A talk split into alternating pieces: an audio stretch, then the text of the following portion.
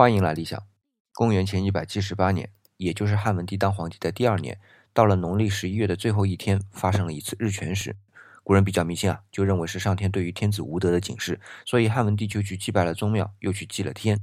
这一通仪式完了以后呢，汉文帝觉得还不够，就给大臣下了一道诏书，说：“各位大臣啊，你们除了干好自己的本职工作之外，再给你们个任务，要帮我想想我以前的过失，还有目前有啥做的不妥帖的地方。想到了呢，就上奏给我。”我可是全仰仗你们帮我把我的不足补起来啊！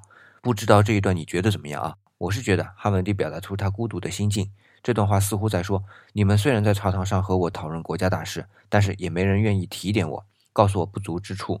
我求求你们，就告诉我吧。这其实不是汉文帝一个皇帝遇到的情况，几乎所有的皇帝都是孤独的。可谁让你是天子呢？更何况汉文帝还想做一个好皇帝。今天回复“孤独”两个字，来看一篇有关人性孤独的文章。孤独。